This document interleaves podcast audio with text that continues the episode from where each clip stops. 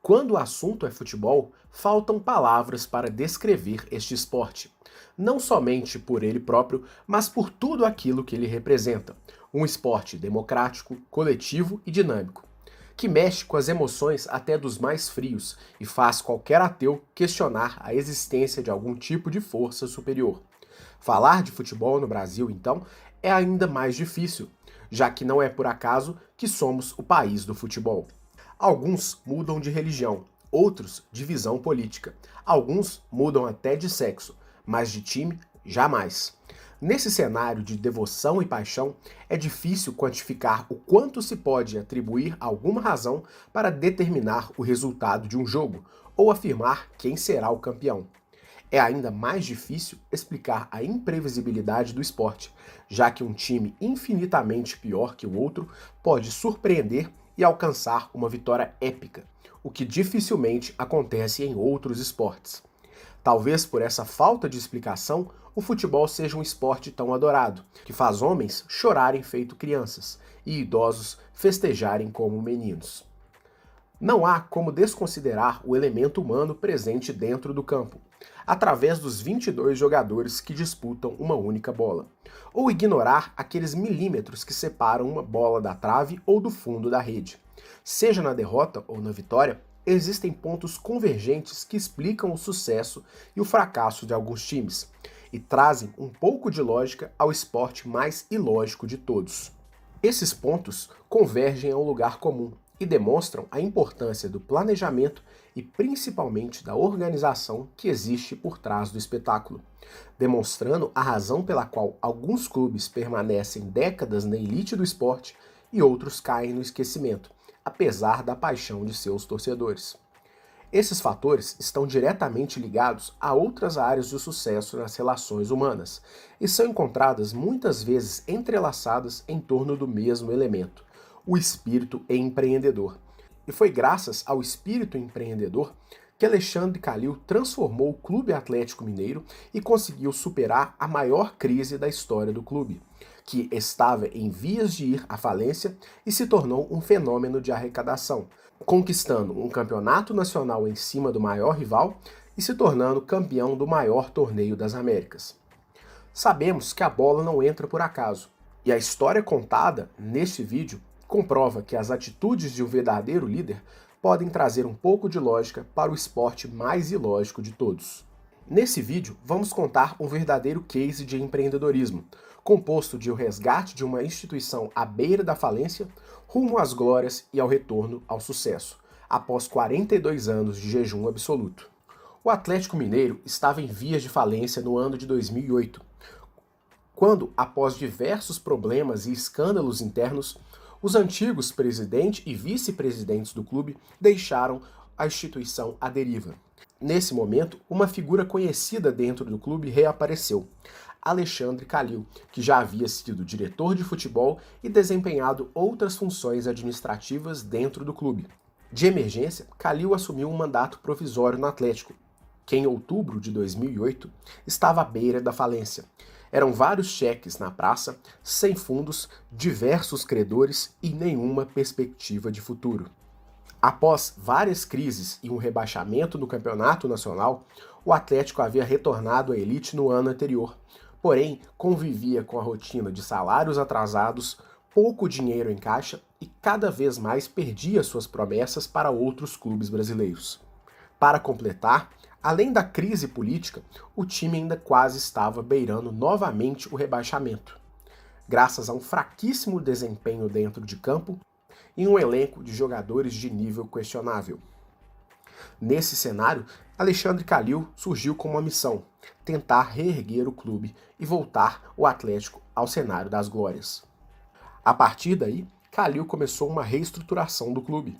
Se até então o Atlético tinha diversas estruturas que eram pouco utilizadas, cargos que remuneravam diretores, entre outras regalias, a primeira medida de Calil foi promover um intenso corte de gastos na máquina do Atlético.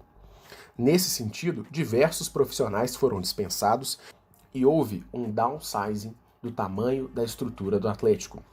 Várias secretarias e diretorias foram extintas. Outras modalidades de esporte que contemplavam toda a instituição Atlético Mineiro foram fechadas.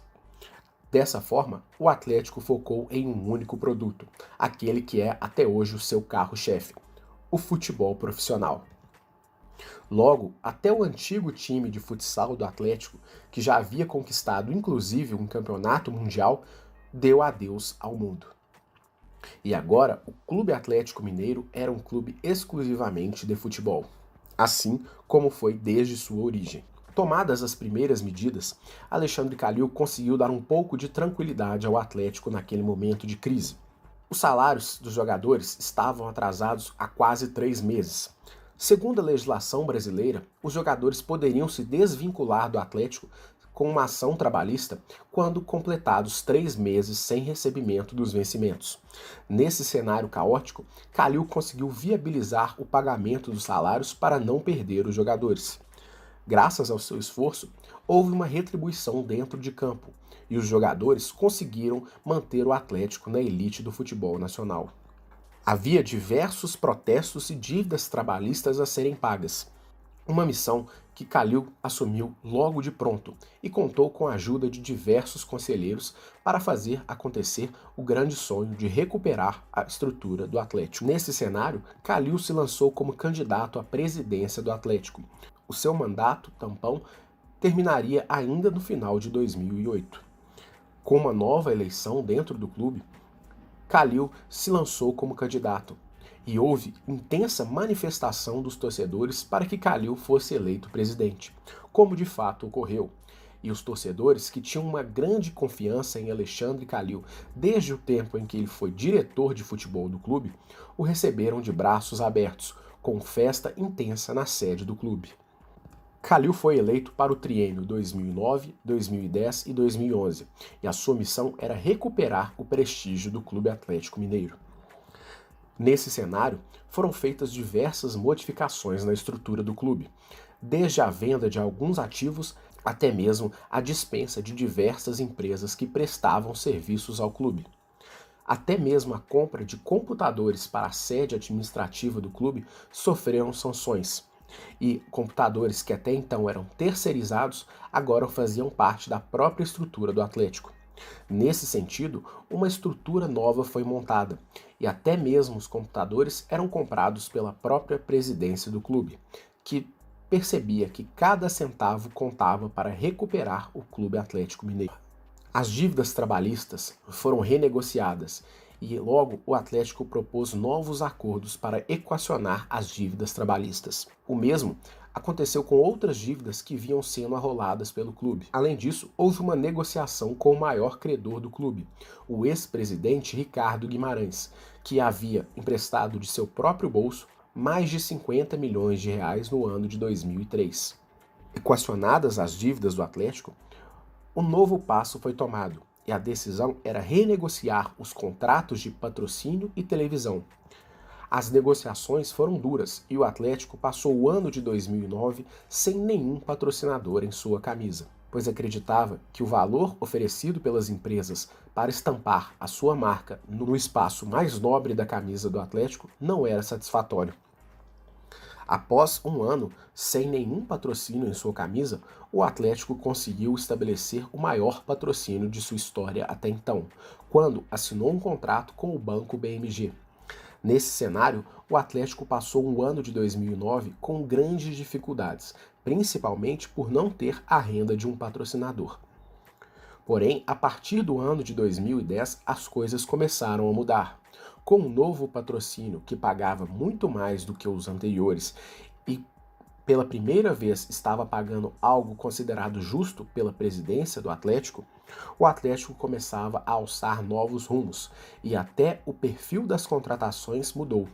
Se até então o Atlético sempre estava contratando jogadores desconhecidos ou em fim de carreira, agora nomes célebres estavam integrando o clube, como jogadores com passagem por seleção brasileira e também alguns jogadores que haviam sido eleitos os melhores de cada competição nacional, como por exemplo o meia Diego Souza, que no ano de 2009 foi eleito o melhor jogador do Campeonato Brasileiro e no ano de 2010 se juntou ao novo Atlético Mineiro que estava nascendo desde então.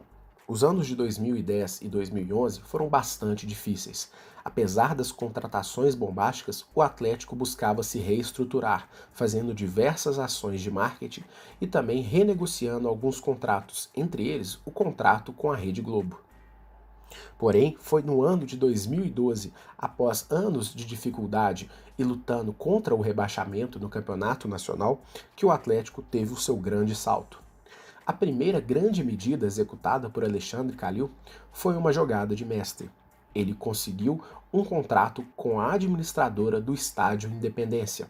Dessa forma, o Atlético Mineiro tinha o estádio para chamar de seu, e o Independência passou a ser a casa do Atlético Mineiro, que a partir daquele momento tinha não só o valor da renda da bilheteria dos ingressos, como também tinha uma porcentagem da venda e da comercialização de qualquer produto dentro do estádio, o que inclui o picolé, a água, os camarotes, a venda de bebidas, estacionamento, entre outras benesses. Este novo contrato permitiu com que o Atlético se tornasse um clube ainda mais estruturado. Além disso, novos patrocinadores passaram a estampar a marca na camisa do Atlético e outras parcerias foram firmadas. Essas parcerias fizeram com que o Atlético tivesse um novo caixa e uma oportunidade começava a surgir: a contratação de jogadores cada vez mais capacitados. Nesse cenário, o Atlético começava a se reestruturar. E se até então, antes de Alexandre Calil, o Atlético estava perdendo anualmente para o Cruzeiro, agora o Atlético começava a conquistar novamente títulos estaduais.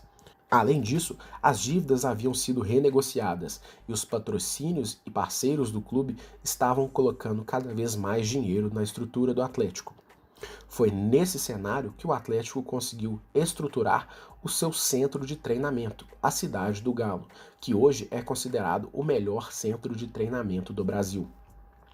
Inclusive hospedando a seleção brasileira em diversas oportunidades. Outras seleções, como a seleção argentina e a seleção uruguaia, também já contaram com a estrutura da cidade do Galo. Reestruturando a marca e as finanças do Atlético, Calil transformou a realidade do Atlético, fazendo um verdadeiro case de empreendedorismo dentro do clube. Em sua chegada, durante o mandato tampão em 2008, Calil encontrou um time desestruturado, com dívidas a pagar, sem crédito na praça protestos em nome do clube e salários atrasados, ao final de seu primeiro mandato em 2011, a realidade era bastante diferente. Se o Atlético não havia conquistado nenhum título relevante no primeiro mandato de Calil, a estrutura começava a ser montada para que o time começasse a se reestruturar e recuperar as antigas glórias. Foi a partir daí que o Atlético começou a estruturar um time mais bem montado, em um time em que apareciam jogadores de renome e o clube se tornava cada vez mais estruturado e com caixa mais incrementado. Nesse cenário, os salários começaram a aumentar e assim o Atlético conseguia contratar jogadores de cada vez mais expressão. Foi nesse meio tempo que uma contratação acabou sendo bombástica e mudou a história do Clube Atlético Mineiro.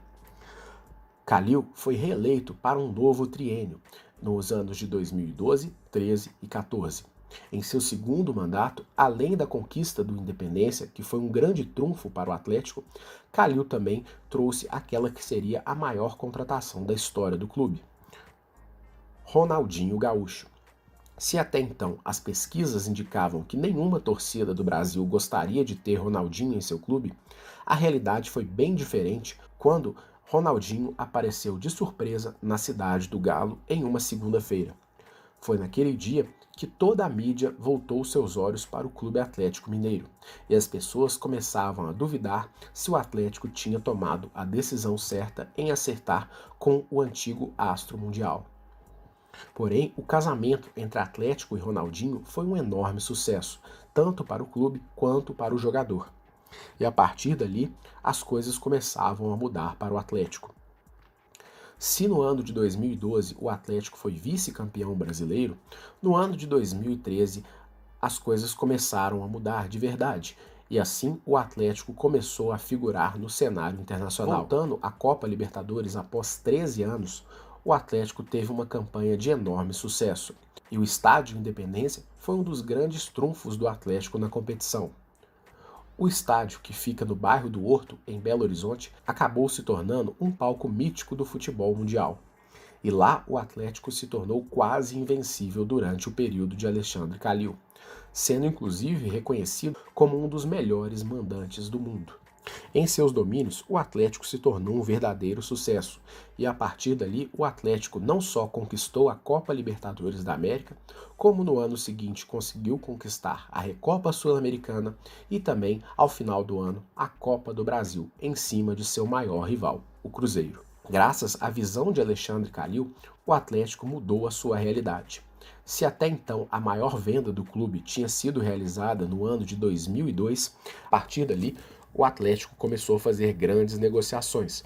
E o sucesso do clube não só rendeu títulos, como também a venda de diversos jogadores, como por exemplo o atacante Bernard, que foi vendido por cerca de 25 milhões de euros, uma das maiores transações do futebol brasileiro. O sucesso do Atlético foi tão grande que a maior bilheteria de um clube de futebol até então foi conquistada na final em Belo Horizonte, quando o Atlético conquistou a Copa Libertadores da América, auferindo 14 milhões de reais em venda de ingressos, um número que até então era considerado impossível. O feito foi ultrapassado posteriormente, mas até então era uma marca considerada absolutamente impossível. Nesse cenário, o Atlético novamente se tornava um clube competitivo, e além de erguer taças e se tornar um sucesso de público e crítica, o clube passou a ter um faturamento ainda mais expressivo. Se no primeiro ano da administração Calil o faturamento do clube era de cerca de 80 milhões de reais, ao final da administração de Calil o Atlético já estava beirando os 300 milhões em faturamento, mostrando que o sucesso da administração Calil não se limitou aos campos, mas também na parte administrativa, já que o clube conseguiu aumentar o seu faturamento consideravelmente. Além disso, os contratos de televisão e patrocínio foram remodelados e até hoje o Atlético consegue receber valores interessantes de seus patrocinadores. A transformação do Atlético foi possível justamente pela capacidade empreendedora de seu mandatário, Alexandre Calil, que reuniu diversas pessoas para acreditarem em seu sonho, dentre profissionais administrativos, profissionais do futebol, jogadores, treinadores, patrocinadores, entre outras pessoas, mostrando que o papel do empreendedor é juntar pessoas para sonharem e realizarem o sonho junto com ele. Dessa forma, várias pessoas construíram uma nova realidade para o Atlético Mineiro. O próprio Ronaldinho Gaúcho viveu seus últimos momentos de glória no clube e se tornou uma verdadeira lenda dos gramados de Belo Horizonte. Calil se despediu do Atlético no final de 2014 e deixou o seu sucessor, Daniel Nepomuceno, que até então era seu vice-presidente. Dois anos após deixar o Atlético, Calil foi eleito prefeito da cidade de Belo Horizonte, cargo que ocupa até o momento da gravação deste vídeo. A jornada de Alexandre Calil no Atlético mostra que o empreendedorismo pode ser aplicado em qualquer realidade, até mesmo no esporte mais ilógico de todos, mostrando que o espírito empreendedor e a junção dos elementos visão, coragem e competência fazem com que o empreendedorismo transforme qualquer tipo de realidade em qualquer lugar em que ele seja aplicado. A história de Calil é contada com mais detalhes no livro O Homem que Virou o Jogo. O livro pode ser adquirido exclusivamente no site da Amazon e conta com muitos detalhes todos os fatores que levaram o Atlético a se tornar um sucesso novamente, e toda a habilidade de Alexandre Calil como o empreendedor que transformou a realidade de um clube de futebol, tornando-o novamente um sucesso. Esta é mais uma história que evidencia o papel fundamental do empreendedor na transformação da realidade, e mais uma história que merece ser contada por nosso canal. Estamos produzindo conteúdo sobre empreendedorismo gratuito em nosso canal. Para receber as nossas atualizações, se inscreva no canal e ative o sininho das notificações. Esperamos